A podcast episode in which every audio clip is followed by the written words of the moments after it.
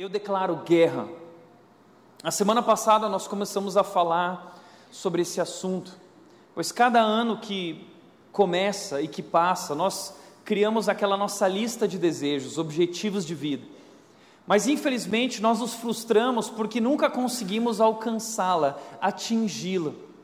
E vivemos, parece que nos tornamos reféns de uma versão de nós mesmos que nós não queremos ser somos sabotados por nossos desejos enganosos interiores, vivemos essa guerra interior, uma luta interior, como vimos aqui, aquilo que eu quero fazer eu não consigo fazer, e o que eu não quero fazer, que eu odeio, eu acabo fazendo. Nós vivemos essa guerra interior. E começamos a descobrir na semana passada o que está por trás dessa guerra. Como disse o Sun Tzu no seu livro A Arte da Guerra, esse livro não é cristão, já disse, não vende na Redbook, não perca seu tempo lendo ele. Se você quiser perder seu tempo lendo algo, vá ler a Bíblia, outra literatura melhor. Mas eu quero, eh, eu acho algumas coisas aqui interessantes relacionadas ao tema luta e batalha. E o Sun Tzu disse o seguinte: se você conhece o inimigo e conhece a si mesmo, não precisa temer o resultado de 100 batalhas. Não precisa ter medo da luta, da batalha, se você conhece bem a si mesmo e aos inimigos nessa batalha. É isso que nós estamos fazendo aqui, é, compreendendo o que está acontecendo, qual é o nosso problema. É, o nosso problema, na verdade, é uma guerra contra Deus. Existem três inimigos que nos colocam contra Deus e tentam nos afastar de Deus e dos planos que Ele tem para a nossa vida. Nossos desejos enganosos, o mundo que nos cerca e o diabo. O diabo também é um desses inimigos que deseja nos afastar de Deus. Por isso, Sun Tzu também disse algo interessante que vale aqui. Ele disse: para ser vitorioso numa guerra, você precisa ver o que não está visível. Existem muitas coisas nessa guerra que nós travamos, que são coisas invisíveis. Veja só o que a Bíblia diz, concordando com isso, a Bíblia diz: Pois nós não lutamos, Efésios 6,12, a nossa batalha não é contra inimigos de carne e sangue, mas contra governantes e autoridades do mundo invisível, contra grandes poderes neste mundo de trevas e contra espíritos malignos nas esferas celestiais. Pesado esse versículo, né? Difícil de entender. Que está acontecendo? O que esse texto está falando? Deixa eu, eu resumir e explicar para você. O que o texto está dizendo aqui é o seguinte: há mais nesse mundo do que nós podemos ver. Existe um mundo espiritual. Nós não podemos tocá-lo, não podemos vê-lo, mas nós sentimos o seu impacto todos os dias na nossa vida. A Bíblia diz em 1 João 5,19 que o mundo jaz no maligno, o mundo está sob o controle do maligno, ou seja, no mundo em que, o mundo em que vivemos vive sobre uma influência maligna que tenta nos enganar, que tenta nos levar a um caminho de destruição. Então, nós precisamos compreender quem é esse inimigo invisível e qual é a guerra a batalha que estamos vivendo contra ele. Então, hoje sim, nós vamos falar sobre esse inimigo chamado diabo ou capiroto, em outras palavras, né? o tinhoso, né? o satanás. E quando a gente fala esse nome, já tem gente que começa a tremer. Não, não fala do diabo, Tiago, de novo não, o microfone vai parar, daqui a pouco cai o telão, apaga a luz, porque é, não mexe na onça com a vara curta, Tiago. Não mexe, né? Porque a gente tem essa mania de falar o seguinte: quando fala do diabo, ele fica furioso. Né? Já ouviu alguém falando o seguinte: um monte de gente se batizando na rede, a igreja crescendo, aí vem alguém e fala assim: Tiago, o diabo está furioso. Né? É, o diabo pode até ficar furioso, mas nós precisamos falar sobre esse assunto e precisamos falar sobre isso de maneira sábia, prudente, porque infelizmente estamos cercados por engano no que se refere a esse assunto da batalha espiritual. Já ouviu falar esse termo batalha espiritual? Tem muito engano, tem muita literatura ruim, tem muito pastor falando mentiras, coisas que não procedem, que não são bíblicas. Então, nós precisamos falar sobre esse assunto, lidar com essa questão de maneira sábia. E se vamos fazer isso, eu quero começar com algumas considerações. Três considerações. A primeira delas é que nem toda diversidade é fruto de batalha espiritual. Nem todos os problemas que nós enfrentamos são batalha espiritual. Uh, porque o diabo, ele tem costas largas, né? A gente põe a culpa em tudo nele, tudo é culpa do diabo. A gente sempre, quando dá alguma coisa errada, a gente já vira e fala assim: é o inimigo. Né? Ai, é o inimigo que está agindo, o inimigo ele está furioso. Mas muitas vezes não é o inimigo. Às vezes somos nós que não fomos não fizemos a coisa direito. Então, uma vez eu ouvi uma pessoa falando o seguinte: ah, eu estava andando lá na estrada e eu não tinha pago o IPVA, o IPVA estava atrasado, e aí tinha uma blitz policial, o inimigo agindo. Não, não foi o inimigo agindo, foi você mesmo que não agiu e fez o que deveria ter sido feito. Pessoa virou para mim e falou assim: não, porque eu comecei a falar, o sangue de Jesus tem poder. Né? o sangue de Jesus não vai te livrar da blitz policial, tá? O sangue de Jesus veio te livrar de outra coisa chamada pecado. Agora, o nosso problema é que o pecado hoje não se chama mais pecado, o pecado hoje se chama demônio. Tudo é demônio, tudo é diabo. É por isso que tem muita gente em busca de libertação. Vai atrás da Neuza Etioca porque tem que ser, eu tenho que encontrar libertação. Deixa eu te falar uma coisa. Talvez o teu problema não seja o demônio, o teu problema é o pecado. Você não precisa de libertação, você precisa de arrependimento. É fácil colocar a culpa no diabo, porque quando a gente fala de demônio, de possessão, a gente expulsa e está pronto. Mas talvez o seu problema seja um problema de caráter. E caráter a gente tem que tratar. Caráter se trata com arrependimento, com quebrantamento.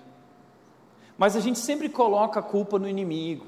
Ah, é o inimigo. Tudo que a gente está enfrentando é o inimigo. Eu lembro de uma vez que eu estava pregando numa igreja e aí começou a chover muito forte, um barulho que impediu as pessoas de ouvir a pregação. E todo mundo começou a ficar preocupado. Ah, ah o que está acontecendo? É o inimigo. Aí a turma da intercessão já foi lá, vamos orar, vamos orar que o inimigo está furioso, né? Aí eles começaram a orar, Senhor, para o inimigo, para a chuva, ele não terá vitória em nome de Jesus. E aí terminou o culto, a chuva não parou só no final do culto. E aí todo mundo, ah, todo mundo frustrado, e aí se reuniram, Tiago, nós oramos para o inimigo parar a chuva, é, esse inimigo furioso, e aí de repente veio uma pessoa e falou assim, não, não, peraí, vocês souberam o que aconteceu? Não, o que, que aconteceu?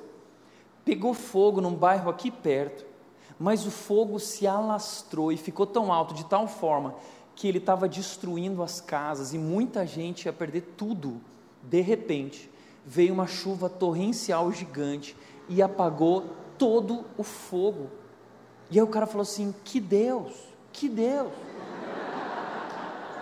Ai, ah, então não foi o inimigo, foi Deus, né?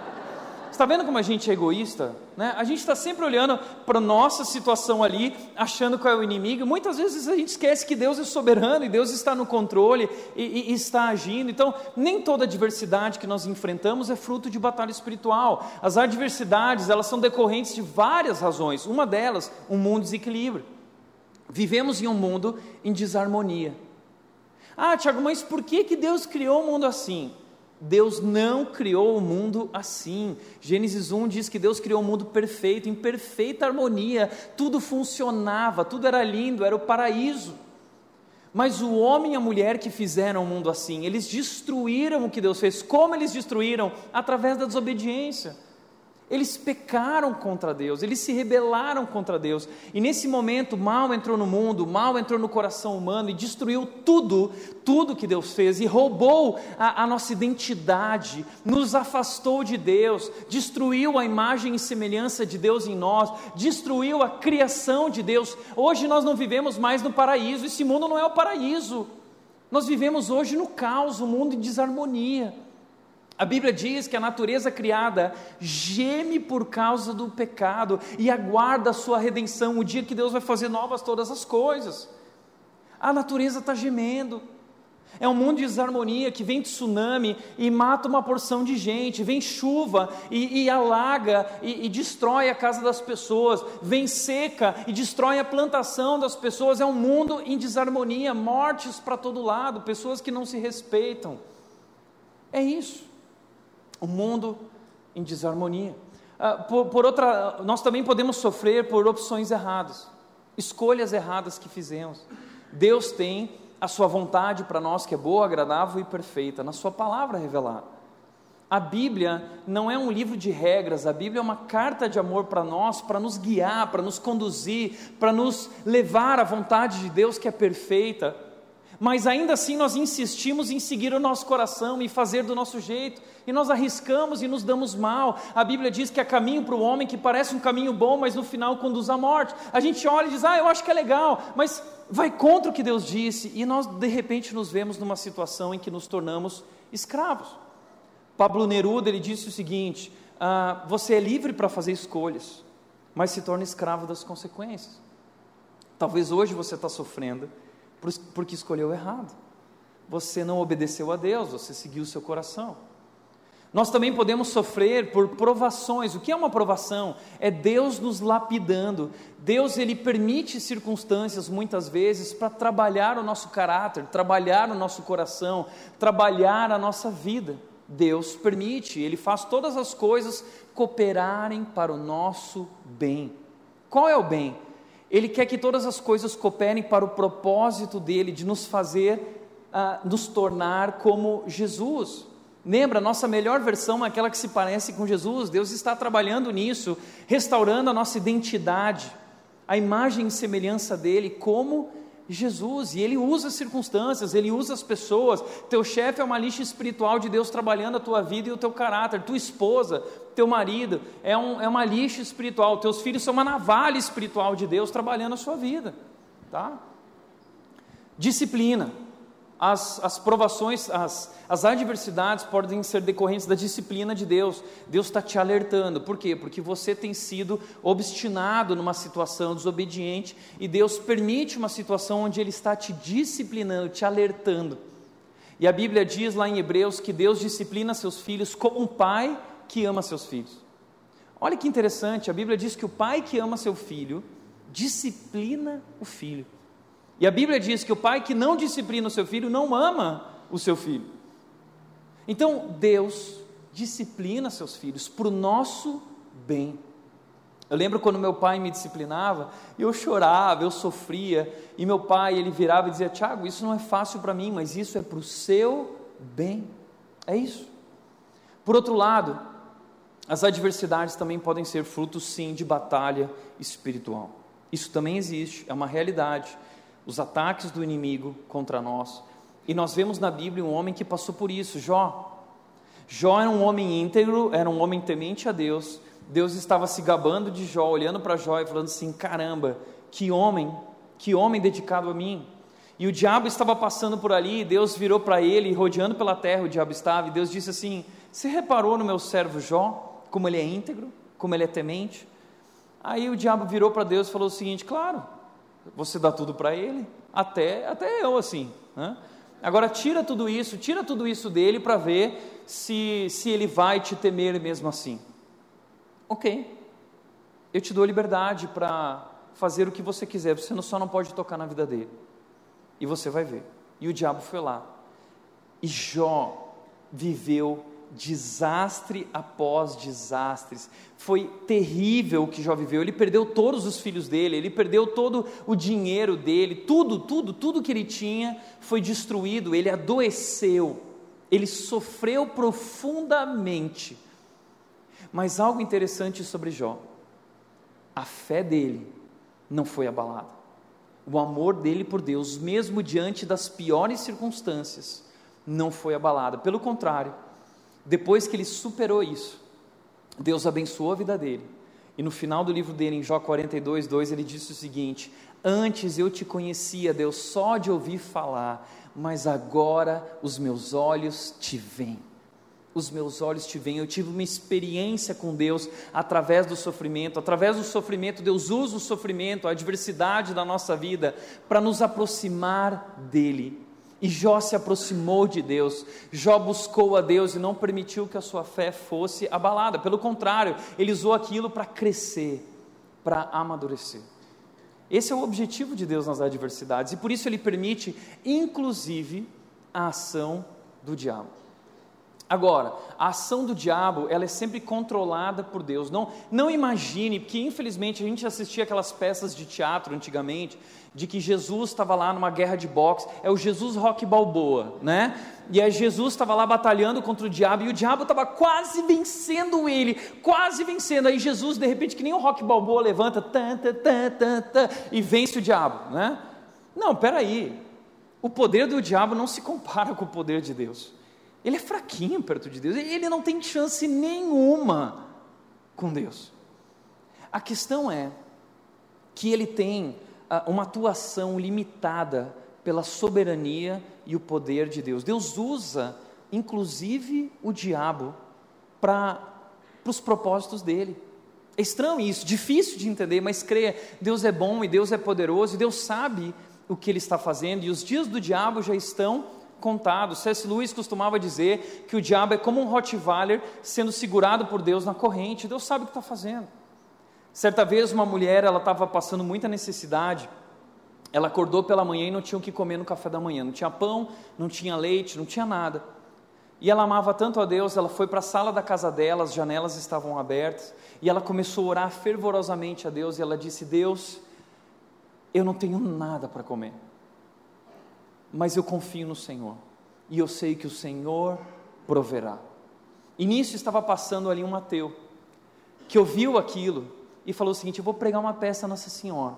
Ele foi até a padaria, comprou o pão, o leite, uma porção de coisas, uma cesta de café da manhã, preparou, botou na porta da mulher e se escondeu num lugar, tocou a campainha e se escondeu num lugar para ficar olhando para ela. Quando essa mulher saiu, ela viu a cesta do café da manhã, ela gritou: Glória a Deus, aleluia! Aí esse rapaz saiu de onde ele estava escondido, dando risada e gargalhada, falando assim: Ah, não foi o seu Deus, fui eu quem trouxe essa cesta do café da manhã. Aí a mulher virou para ela e falou assim: Não, foi Deus que trouxe, só que ele usou o diabo para trazer. Deus usa o diabo, ok? Da maneira dele. Então, nós precisamos entender isso. Outra coisa que precisamos entender é que nós não devemos subestimar nem superestimar o diabo.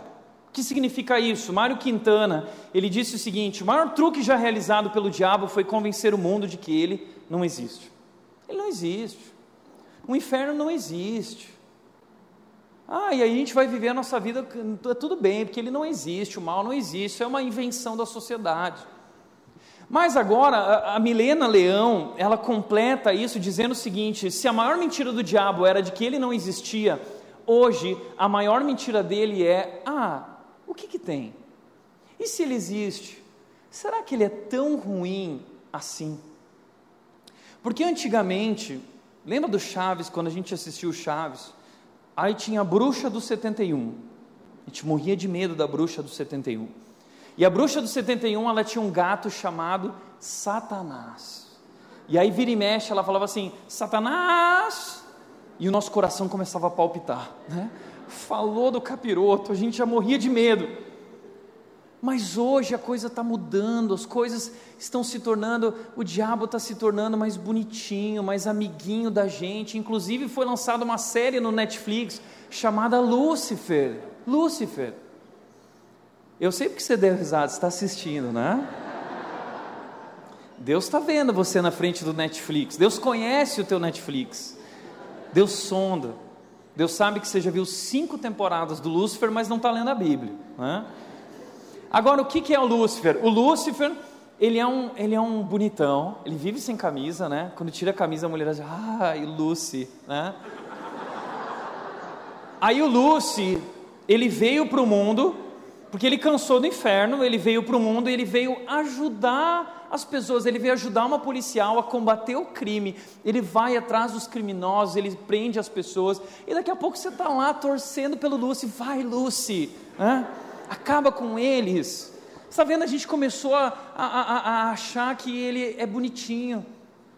Inclusive, não sei se você já percebeu, mas existiam absolutos que hoje não existem mais. Existia uma diferença muito grande entre o bem e o mal, o herói e o vilão, antigamente.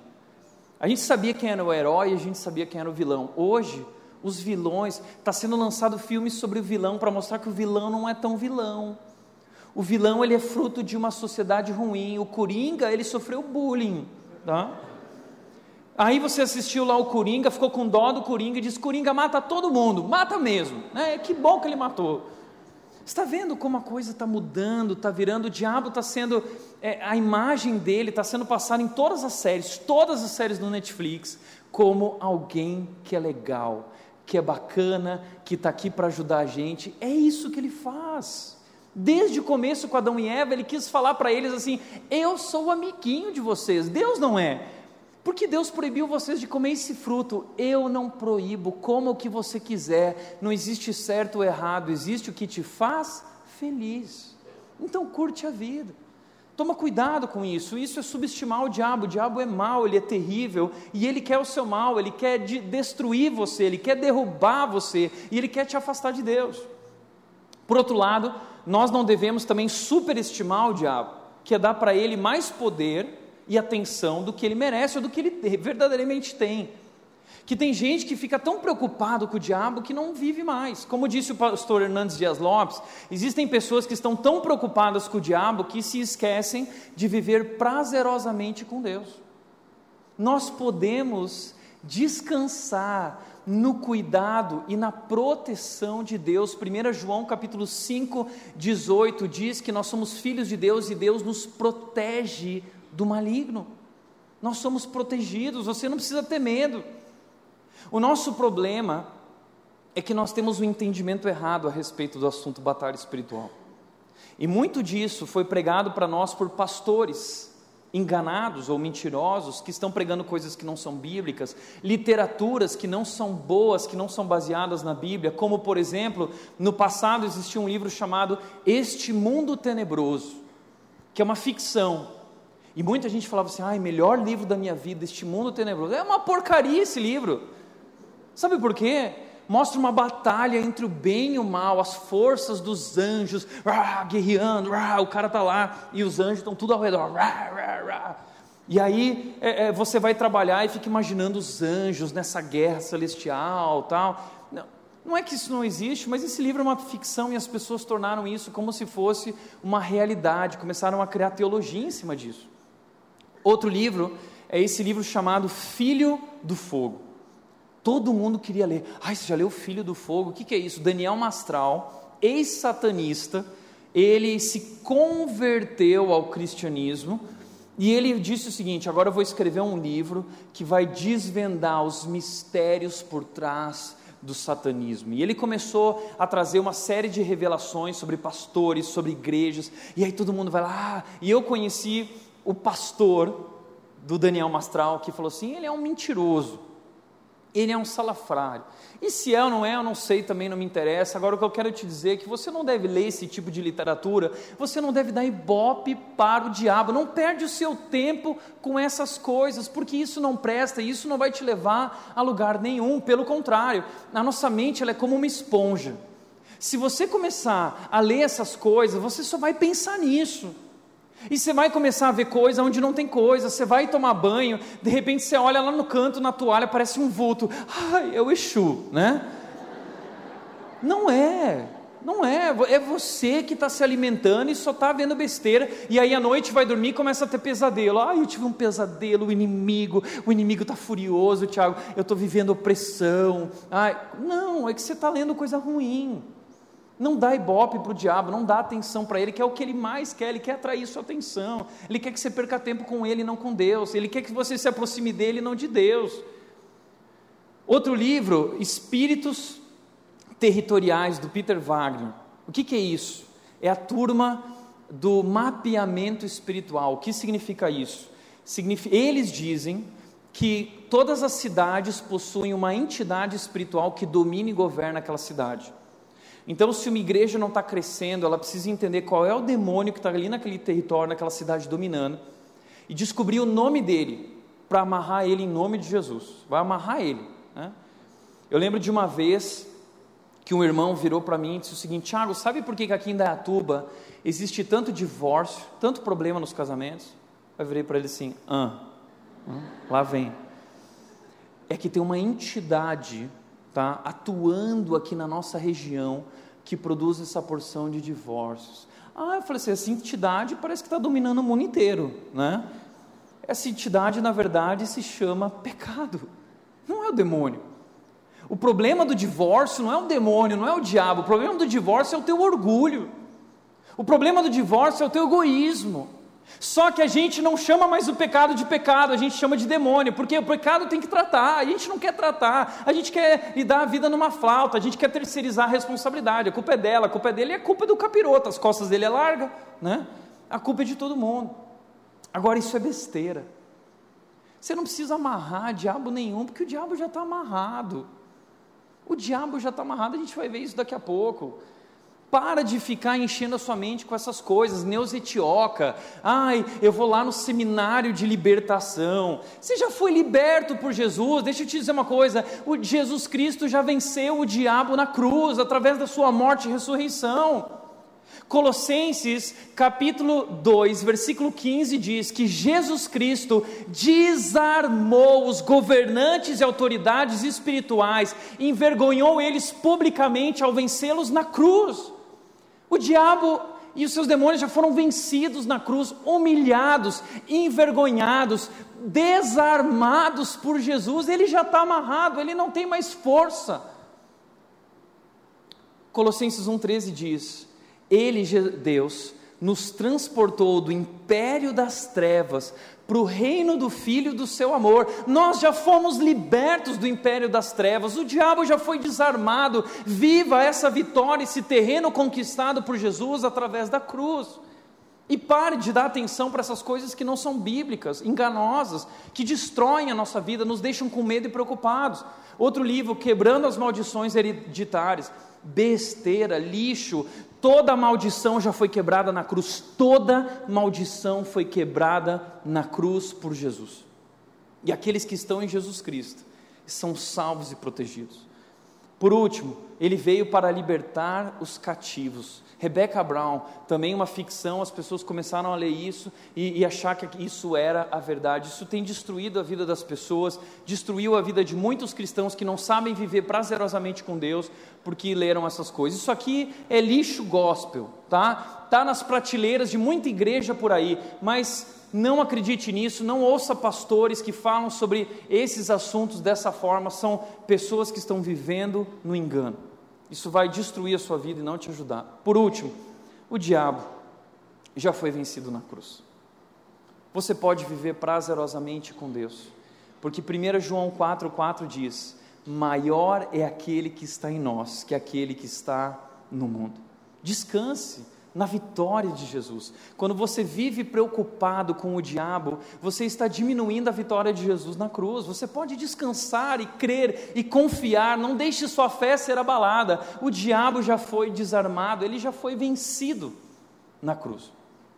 Por isso, quando falamos sobre ele, precisamos tratar com sabedoria. E eu quero te mostrar o que a Bíblia diz. Como nós devemos tratar esse assunto de batalha espiritual? E eu quero fazer isso através de 1 Pedro 5, 8 e 9, que diz o seguinte: Estejam atentos, tomem cuidado com seu grande inimigo, o diabo, que anda ao redor, como um leão rugindo à sua volta, à procura de alguém para devorar. Permaneçam firmes contra ele e sejam fortes na fé. Lembrem-se de que seus irmãos em Cristo, em todo o mundo, estão passando pelos mesmos sofrimentos. Esse é o nosso texto. Eu quero te mostrar três verdades nesse texto que Pedro nos apresenta a respeito do nosso inimigo. A primeira verdade é a identidade do inimigo. A identidade dele. Estejam atentos, ele disse. Tome cuidado com o seu grande inimigo, o diabo. O seu grande inimigo, o diabo. Por que Pedro está dizendo que o diabo é o nosso grande inimigo? Você precisa entender o contexto para quem Pedro, o apóstolo Pedro, escreveu essa carta. Eram para cristãos que estavam espalhados ao redor de todo o Império Romano. E eles estavam passando por um momento de muito sofrimento, muita dificuldade. Porque, diferentemente de hoje, naquela época, ser cristão não era pop, não, não era modinha. Pelo contrário, ser cristão significava morrer. Hoje em dia, Jesus é pop, ir na igreja é pop, postar versículo no Facebook, Salmo 23 é pop, né? Todo mundo posta versículo, está quase pelado na foto e posta lá: O Senhor é meu pastor e nada me faltará. Né? Mas eh, naquela época não era pop.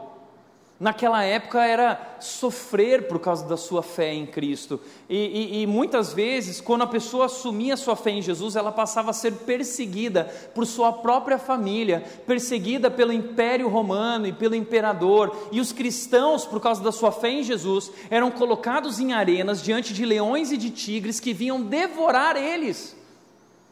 Então eles estavam sofrendo, eles, eles fugiram, eles estavam se escondendo, eles perderam seu emprego, passando por necessidades, com medo diante da morte, e eles começaram a questionar se crer em Jesus tinha sido uma boa escolha. A fé deles, por causa do sofrimento e da perseguição, começou a ser abalada. E Pedro escreve essa carta, dizendo o seguinte: mantenham-se firmes mantenham-se firmes na fé de vocês, porque a grande, o grande objetivo de Satanás é abalar a nossa fé em Jesus. O grande objetivo de Satanás é abalar a nossa confiança em Deus. Ele quer colocar dúvida, semear dúvida na nossa mente se Deus realmente é bom, se, se Deus realmente nos ama, se Deus realmente está cuidando da nossa vida e se importa conosco. Então Pedro escreve para eles dizendo: fiquem firmes e lembrem que o grande inimigo de vocês não é Roma, não é o imperador, nem é o leão e o tigre que está na arena, o leão que está ao redor de vocês querendo devorar vocês se chama diabo. E quem é o diabo? Por que Deus criou o diabo? Já parou para pensar nisso? Por que Deus criou o diabo? E a única resposta que eu encontro para isso é: Deus não criou o diabo. Então o que aconteceu? Deus criou Lúcifer. E Lúcifer era um anjo de luz. A Bíblia chama ele de estrela da manhã. Veja o que diz Ezequiel 28, falando sobre, eh, de forma indireta, sobre Lúcifer. Na verdade, Ezequiel 28 e Isaías 14 são textos a respeito do rei da Babilônia e o rei de Tiro. E apontam, eh, o, o autor ali faz uma comparação com Lúcifer eh, com Satanás e diz o seguinte: eh, você era o modelo da perfeição, cheio de sabedoria e beleza. Lúcifer foi criado por Deus, um anjo lindo, maravilhoso, cheio de beleza, de sabedoria, e ele foi criado para servir a Deus. E o que aconteceu com ele? O texto continua dizendo, versículo 15 e 17: você era irrepreensível em tudo que fazia desde o dia em que foi criado, até que se achou maldade em você. Qual foi a maldade? Seu coração se tornou orgulhoso, diz o versículo 17. Seu coração se tornou orgulhoso. Ele se encheu de si mesmo. Ele se tornou um ego absoluto. E ele se colocou contra Deus. Ele quis ser Deus. Por isso, até hoje, essa é a maior artimanha do diabo. Ele usa o orgulho. Ele, ele tem esse discurso de é, é, pense em você, ame a si mesmo. Ele enche a nossa bola, ele fala o que a gente quer ouvir, ele gosta de mexer, de inflar o nosso ego, ele sabe que o orgulho é o nosso ponto fraco, e o orgulho é a raiz do pecado, é o orgulho que nos coloca contra Deus. É por isso que Deus diz em toda a palavra, Ele diz o seguinte: Eu, Deus, detesto os orgulhosos, Deus detesta os orgulhosos, por quê? Porque eles são cheios de si. Mas Deus concede graça aos humildes, aqueles que se esvaziaram de si. Por isso, sabe como nós servimos o diabo? A gente serve o diabo quando a gente serve a si mesmo, quando a gente só pensa em si mesmo, quando a gente aponta para si mesmo e é cheio de si. É por isso que na vida com Cristo nós somos chamados a servir o próximo, nós somos chamados a se esvaziar e valorizar os outros e dar a vida pelos outros e amar os outros como Cristo deu a vida por nós e nos amou. Mas ele se encheu de orgulho e ele quis ser como Deus. Veja o que diz Isaías 14: Subirei ao mais altos céus e serei como o Altíssimo. Ele quis ser Deus. Eu quero ser Deus, eu não preciso de Deus. Aliás, é isso que ele fez com Adão e Eva. Vocês não precisam de Deus, vocês podem ser como Deus se vocês comerem esse fruto. É por isso que a Bíblia diz, o versículo 12 diz: Como você caiu dos céus, ó estrela brilhante, filho da alvorada, foi lançado à terra. Essa, esse nome dele, ó estrela brilhante, em outras versões, estrela da manhã, é daí que vem o nome Lúcifer. Os teólogos no passado traduziram o Antigo Testamento para o latim, essa versão se chama Vulgata, e na Vulgata eles colocaram o nome da estrela brilhante de Lúcifer. Por isso começaram a chamar Satanás de Lúcifer. Mas ele era um anjo poderoso que se rebelou contra Deus e ele foi lançado para fora dos céus, ele foi lançado a terra. Tiago, então o diabo existe. Eu tenho convicção que o diabo existe. Não apenas por tudo que tenho visto e o diabo explica todas as coisas, mas porque a Bíblia diz. O Antigo Testamento fala sete vezes o nome dele. O Novo Testamento, todos os autores do Novo Testamento, todos, citam o nome do diabo e de Satanás, inclusive Jesus. Jesus falou o seguinte: ele disse, fora daqui, em Mateus 25, ele disse: fora daqui, malditos, para o fogo eterno, preparado para o diabo e seus anjos. Então, não só o diabo existe, seus anjos, Apocalipse diz que quando ele foi lançado à terra, ele arrastou com ele um terço dos anjos do céu, que são esses demônios, essas entidades espirituais espalhadas por aí fazendo bagunça. Mas o, o, a Bíblia diz que o inferno, para que, que o inferno foi criado? Para o diabo, é o lugar dele é o destino dele, e ele já está condenado. Ele só está esperando a hora. Tanto que quando Jesus chegou na terra e os demônios viram ele, tem várias situações em que os demônios viram e falaram assim: ai, é o santo do Senhor. E aí eles viram para Jesus: Jesus, mas é agora, é agora que você vai acabar com a gente. E aí Jesus pega e manda aqueles demônios para os porcos, e você sabe dessa história. Eles tremem diante de Jesus, eles tremem diante de Deus, eles não têm poder nenhum ele já está amarrado.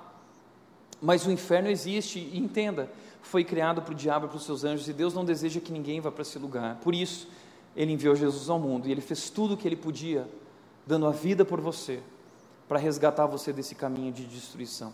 Deus ama você, mas esse será o destino de todos aqueles que não creram, que não se renderam a Deus.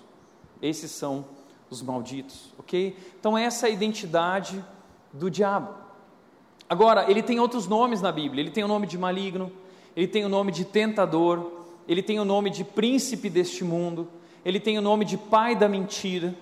A mentira é reflexo do diabo, então pare de mentir. Ele tem o nome de Deus deste mundo, 2 Coríntios 4,4 diz: O Deus deste mundo, em outra versão, o Deus desta era, cegou o entendimento dos descrentes para que eles não vejam quem Deus é, a imagem de Deus através do Evangelho. É por isso que muitas vezes a gente está pregando o evangelho para alguém, falando, explicando, e a pessoa não consegue entender. E você fala assim: como que ela não entende? Muita gente chega para mim frustrado, Tiago, como que ele não entende? Ele não enxerga, sabe por quê? Porque ele foi cegado espiritualmente pelo diabo. O mundo está cego, não é capaz de ver. Por isso que tem pessoas que são brilhantes intelectualmente, mas são ignorantes espiritualmente. Estão cegas.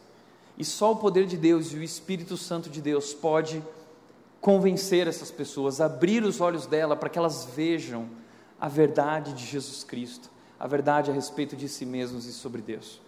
A Bíblia também diz, chama ele de acusador de nossos irmãos. Por quê? Porque ele nos acusa.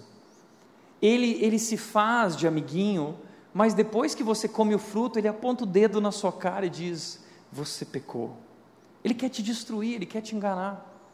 É por isso que o diabo sabe o seu nome, mas ele te chama pelo teu pecado. Deus conhece o teu pecado, mas ele te chama pelo teu nome, porque Deus te ama, Deus se importa com a sua vida e ele tem o melhor para você. Segundo lugar, a estratégia do inimigo. 1 Pedro 5,8b diz que anda como um leão rugindo à sua volta, à procura de alguém para devorar. Qual é a estratégia do diabo? Ele é como um leão, a Bíblia diz.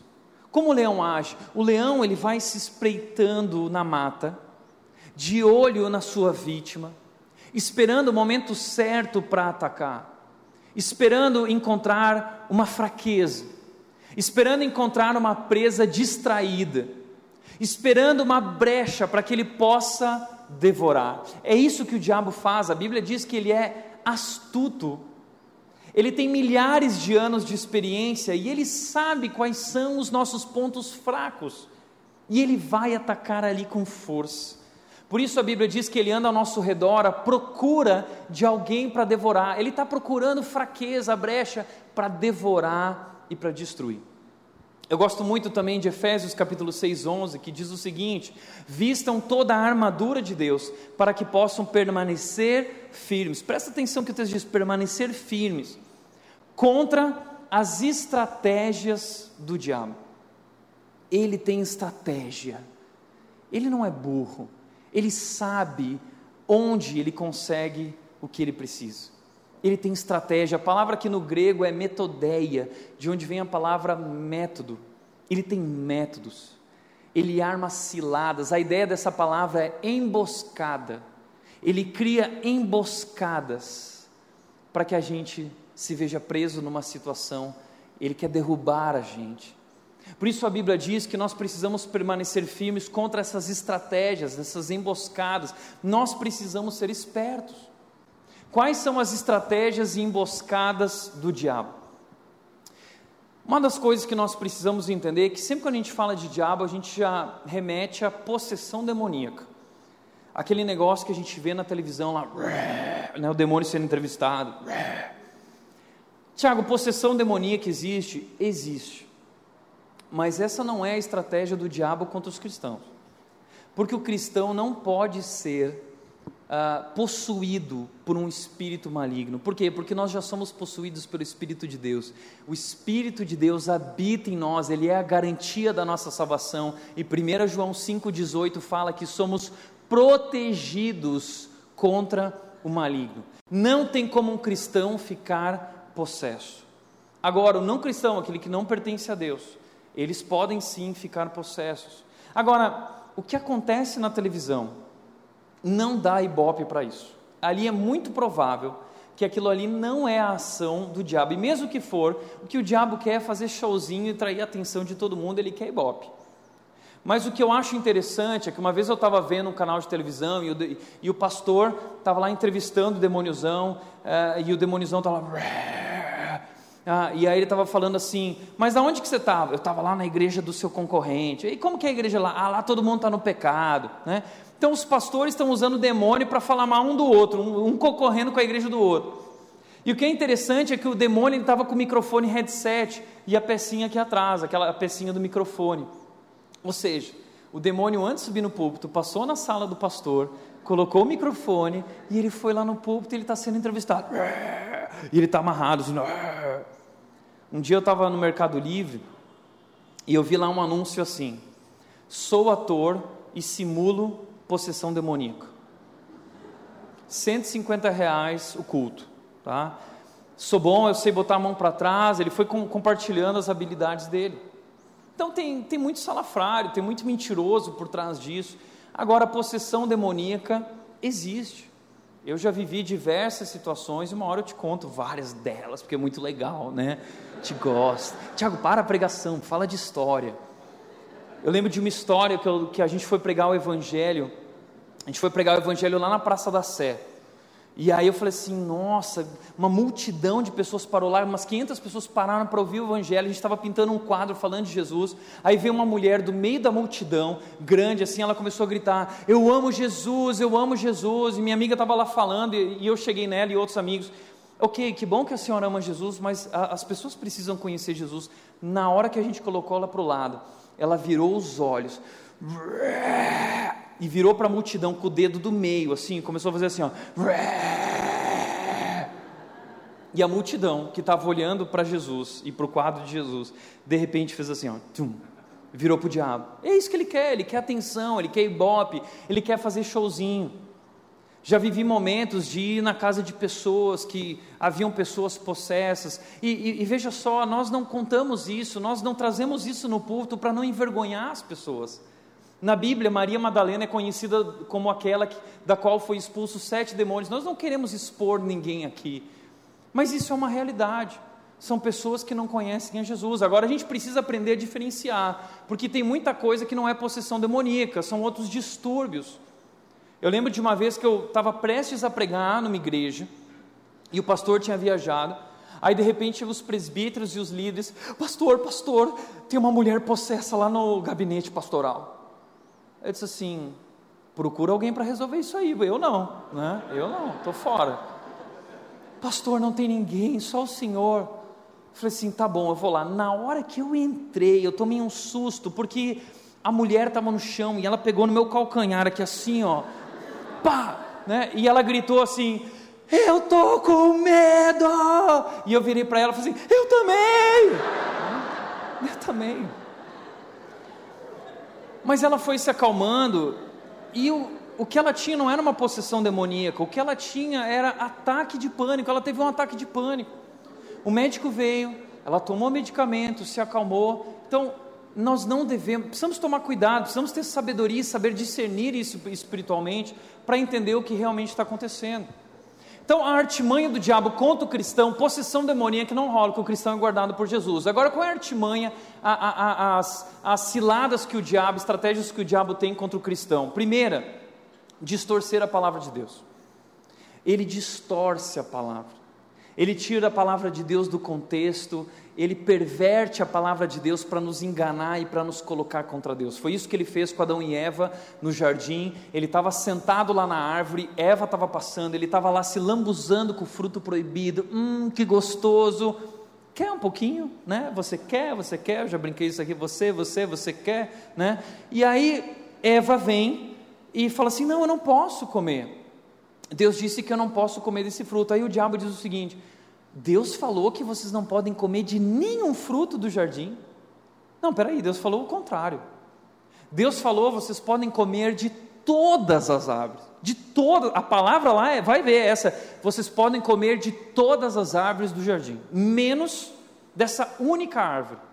Então, existia abundância, milhares e milhares de árvores, mas o diabo aponta para a escassez, dizendo o seguinte: não, mas Deus não deixou vocês comer de nenhuma das árvores, Deus é mau, que Deus ruim. Aliás, esse aqui é o melhor fruto do jardim. E sabe por que, que Deus não quer que vocês comam esse fruto? Porque esse é o segredo dele. E no dia que vocês comerem desse fruto, você, que esse é o melhor fruto, vocês vão ser como ele, conhecedores do bem e do mal. Uau! E aí eles comem o fruto no desejo de viver uma nova experiência, eles desobedecem a Deus. E isso traz separação, isso coloca eles contra Deus, desobediência, rebeldia, uma traição. É isso que o diabo quer. E o diabo então acusa eles e coloca eles um contra o outro, e eles começam a brigar. Aquele homem e a mulher agora começam a brigar. Deus pergunta o que foi que aconteceu, e o homem diz: a culpa é dela, a culpa é dele, e é assim isso que ele faz, distorcendo a palavra de Deus, nos colocando contra Deus. Ele também gosta de semear incredulidade, ele está por trás da incredulidade. Mateus 13, 19, Jesus dá, conta uma parábola de que o diabo ele vem, quando alguém ouve o evangelho, ele vem e arranca a mensagem, para que essa pessoa não creia. Ele planta, ele semeia incredulidade. 2 Coríntios 4,4 nós vimos isso também. Ele, ele, ele quer te conduzir para distante de Deus. E se você tem lutado com a incredulidade, se você tem dificuldades na fé, não tenha dúvidas que é o diabo que está por trás disso. E como disse Billy Graham, ele disse o seguinte: toda vez que o homem pensa em navegar para longe de Deus, o diabo tem sempre um barco pronto. Segundo lugar, o diabo ele gosta de inflar o nosso ego, como eu já disse aqui. Ele enche a nossa bola, ele fala o que a gente quer ouvir, para a gente estar tá cheio de si mesmo. A gente se torna orgulhoso, e quando o nosso orgulho está ferido, ele fala assim: afirme-se, vingue-se. Quem é ela para falar dessa maneira com você? Não deixa ele te tratar assim. Mostra para ele quem você é. Ele também usa tentações diversas. Mateus 4:1 fala que Deus enviou Jesus para o deserto para ser tentado pelo diabo. Aí o diabo foi lá e tentou Jesus várias vezes, mas Jesus não pecou, porque Jesus é santo e ele era o sacrifício perfeito, o Messias. Mas o diabo queria destruir a obra, de, de, de, queria desviar Jesus do seu propósito, colocá-lo contra Deus. Ele tentou de diversas formas, mas não conseguiu. E ele usou a própria palavra de Deus contra Jesus. E ele usou a fraqueza de Jesus, a fome de Jesus, depois de 40 dias sem comer, dizendo assim: está com fome? Transforma essa pedra em pão e come. Você não é poderoso, Jesus. Você não é o Messias, tal. Então transforma aí, eu quero ver. Aí Jesus vira para ele e fala assim: nem só de pão viverá o homem, mas de toda palavra que procede da boca de Deus. Ele conhece a palavra. Sabe como a gente vence o diabo? Com a palavra de Deus. O diabo não pode destruir ou derrubar quem se apega à verdade da palavra de Deus. Jesus se apegou à verdade. O diabo colocou ele no alto do pináculo e falou assim: Ó, tá vendo isso aqui? Vou te dar tudo isso. Você quer? Você vai ser dono de tudo isso. Você vai ser muito importante. O diabo promete tudo. Aí depois o diabo vira para Jesus e fala o seguinte: Ó, pula daqui para baixo e vê se Deus te ama mesmo. Será que Deus te ama? Porque Ele falou que você é o filho amado. Mas como assim você é o filho amado? Se você vai morrer numa cruz, que pai é esse que mata o seu filho numa cruz? Será que Deus te ama mesmo? Faz um teste, pula aqui, vê se ele manda os anjos para te resgatar. E aí Jesus vira para ele e diz: Não tentarás o Senhor teu Deus. O maior objetivo de Satanás é abalar a nossa fé em Jesus, é abalar a nossa confiança no caráter, na bondade, no amor e no cuidado de Deus. Jesus vence a tentação. Mas o diabo nos tenta em várias áreas na área financeira, na área sexual, pornografia, todo tipo de moralidade sexual. Ele usa os pontos fracos para nos derrubar. Ele também diz, a Bíblia fala sobre ira e mágoa não resolvida, Efésios 4, 26 e 27. A Bíblia diz: quando vocês ficarem irados, não pequem apaziguem a sua ira antes que o sol se ponha e não deem lugar ao diabo. Por quê? Porque a ira e a mágoa são um lugar perfeito para o diabo atuar e se colocar você contra a sua esposa, você contra o seu marido. Ele usa isso, isso é brecha que nós estamos dando, e ali ele se infiltra e ele vai nos enchendo de ódio um pelo outro, nos distanciando, nos colocando em guerra. Por outro lado, mundo de distrações. 1 João 5,19 diz que o mundo está sob o controle do maligno. Tudo que nós vemos, o mundo que nos atrai, é um mundo de distrações, porque ele quer que ele não quer que a gente se aproxime de Deus. Lembra que o texto diz da semana passada, Tiago 4 diz: aproximem-se de Deus, e o diabo fugirá de vocês. Resistam ao diabo. Então nós temos que nos aproximar de Deus, mas a gente está tão próximo do mundo, a gente está tão distraído nesse mundo. Tem um livro do C.S. Lewis que diz o seguinte: Cartas de um Diabo a seu aprendiz. É uma ficção, mas essa é uma boa ficção, porque teologicamente não há nada de errado aqui. Se você quiser ler, você pode ler e pode tirar algumas lições bacanas sobre isso, com cuidado, com sabedoria. Mas o C.S. Lewis, ele, ele, ele traz uma ficção sobre os demônios, mostrando que eles têm uma escola, é uma ficção, onde eles ensinam os demôniozinhos. Então tem o demônio tio que está ensinando seus sobrinhos como enganar os cristãos, como atrair os cristãos, como mantê-los distraídos, como afastá-los do plano de Deus para a vida deles.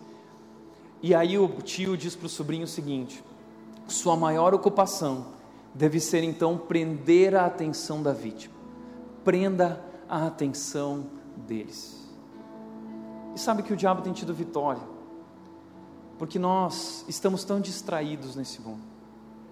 Nós queremos vencer o diabo mas nós não temos nem força para desligar a televisão. A gente quer vencer essa batalha espiritual, mas a gente não consegue nem sair do Instagram. A gente está tão entretido é tanto Instagram, é tanto Facebook, é tantas redes sociais, não há nenhum problema nisso, mas o problema é que nós usamos isso como desculpa. A gente diz: Eu estou ocupado, eu não tenho tempo para ler a Bíblia, eu não tenho tempo para orar, eu não tenho tempo, eu estou muito ocupado. Você está ocupado com o quê? No Facebook, no Instagram, preocupado com inúmeras distrações. O diabo tem tido vitória, ele tem vitória porque nós nos aproximamos de nós mesmos através de tudo isso, nós nos enchemos de nós mesmos, é tudo eu, eu, eu, e nós estamos tão distantes de Deus. Por isso, quais são as armas que nós temos contra o diabo? Ele diz, ele traz algumas armas, estejam atentos, permaneçam firmes contra ele sejam fortes na fé. Três imperativos no texto, é a maneira como nós lutamos nessa batalha. A primeira é estar atento precisamos ser conscientes dessa batalha que nos cerca como cristãos. Existe um mundo espiritual, existe um mundo e uma batalha invisível. Existe um inimigo que quer nos colocar contra Deus e nós precisamos estar atentos, não podemos nos distrair nessa batalha, porque ele vai, é, procura o momento certo para nos atacar. Então seja prudente. Segundo lugar, o texto diz: permaneçam firmes contra ele permaneçam firmes. O que eu acho interessante é que a Bíblia nunca disse para a gente atacar o diabo. Pode ver que todos os textos que eu mostrei, a Bíblia diz: resistam, fiquem firmes. Sabe por quê? Porque o diabo já foi vencido, ele já foi derrotado, mas ele continua sussurrando, ele continua gritando, ele continua nos seduzindo, ele continua querendo nos enganar. E o que Jesus Cristo está dizendo, o que a Bíblia está dizendo, o que Pedro está dizendo é: não acredite nele, não ceda às tentações dele, não ouça a sua voz, não obedeça o seu coração, não vai nessa direção, não dá espaço, não dá brecha para o diabo. É interessante que lá em Efésios 6, 11 e 12, quando Paulo fala sobre a armadura de Deus, ele usa a figura de um soldado. E a expressão desse soldado que ele usa lá, é a ideia de que esse soldado ele está em posição vigilante em um terreno que já foi conquistado. E tudo que esse soldado precisa fazer é resistir, porque esse terreno é o terreno da vitória nós já vencemos, o diabo já foi derrotado, nós já somos mais do que vencedores por meio daquele que nos amou. Então, tudo que nós precisamos fazer é resistir, é ficar firmes. E quando o diabo quiser abalar a nossa fé e nos colocar contra Deus, nós podemos declarar, como Paulo disse para Timóteo: ele disse, Eu sei em quem eu tenho crido, eu sei em quem eu creio, e Ele é poderoso para me guardar e para nos guardar até aquele grande dia. Ele vai querer fazer você duvidar de Deus, mas diga: Eu sei em quem eu tenho crido, e Ele é poderoso, e Ele me ama. Terceiro lugar, o texto diz: Sejam fortes na fé. Sejam fortes na fé. O que significa isso? Significa dedicar-se às disciplinas espirituais dedicar-se nos exercícios espirituais. Assim como existem exercícios para o corpo, existem exercícios para o nosso espírito, para a nossa fé, a Bíblia, a oração. A gente está vivendo hoje uma moda da academia, todo mundo quer ser forte. Talvez você colocou uma meta esse ano, eu quero ser maromba, né? Vou terminar 2020 maromba, tem até academia aí que se chama maromba. Isso é muito legal. O exercício físico é bom. Mas Paulo disse lá, ele disse o seguinte: o exercício físico é de pouco proveito se comparado, ele é bom, mas é de pouco proveito se comparado com a devoção. O que é a devoção? Um exercício espiritual as disciplinas espirituais.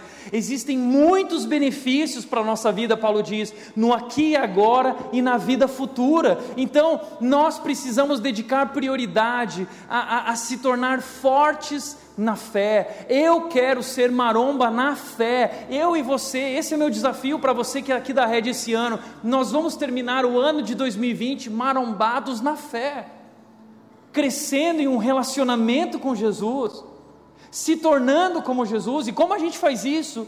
Orando, gastando tempo, investindo tempo em oração, lendo a Bíblia. Mas a gente não ora mais, porque a gente está no Instagram, não tem tempo, acho que nem é importante. Agora, como disse Martinho Lutero, se eu não orar um dia, Deus vai perceber. Se eu não orar dois dias, o diabo vai perceber. Se eu não orar três dias, todo mundo vai perceber. A oração nos mantém atentos, alinhados com a vontade de Deus, seguros. A paz de Deus toma conta do nosso coração e nos conduz. A palavra de Deus, a palavra de Deus, a Bíblia diz que é espada contra o diabo. Essa é a espada. Sabe por quê? Porque o diabo ele vem com a mentira, então nós usamos a verdade contra ele, e o diabo não pode destruir ou derrubar quem se apega à verdade da palavra de Deus. Agora pensa comigo. Você não gasta tempo na palavra. Você não conhece a palavra. Ah, mas eu tenho aí o version, Tiago, e todo dia aparece lá versículo do dia. Aí eu leio a palavra, o versículo do dia. Legal que você lê. Agora pensa comigo. O diabo gasta 24 horas por dia, 168 horas por semana, ocupado em criar um mundo, um sistema de distrações para te, para te afastar de Deus, e você acha que o versículo do dia, um minuto, vai manter a tua mente renovada? Você precisa colocar isso como prioridade na sua vida. Orar, ler a Bíblia, crescer em comunidade, viver comunhão, caminharmos juntos, essa é a nossa vitória fortes na fé. Esse é o nosso desafio como igreja. A gente vai terminar o ano de 2020 marombado na fé, crescendo em um relacionamento com Jesus. Amém? Por isso, para refletir e praticar, em primeiro lugar, precisamos ser conscientes e prudentes da batalha que nos cerca como cristãos. Segundo, podemos fortalecer a nossa fé através da prática das disciplinas espirituais, exercícios espirituais. Terceiro, não tenha medo do diabo. Não tenha medo. Ele já foi vencido na cruz. Maior é aquele que está em nós que aquele que está no mundo. Nós somos os filhos de Deus, protegidos por Deus, amados por Deus. Já somos mais do que vencedores por meio daquele que nos amou. Amém?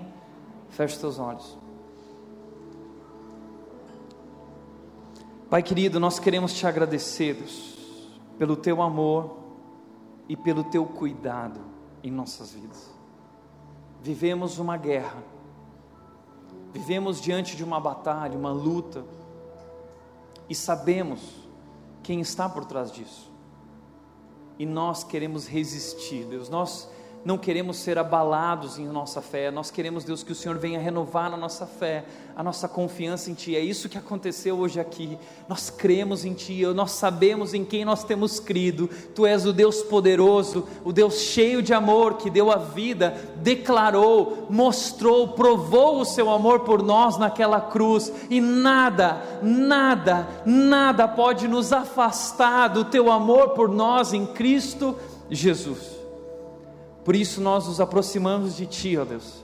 Nós nos rendemos a Ti, nós nos submetemos a Ti. Nossas vidas são Tuas. Jesus Cristo é o nosso Salvador e o nosso Senhor. Nós declaramos isso em nome de Jesus, em nome de Jesus. Amém.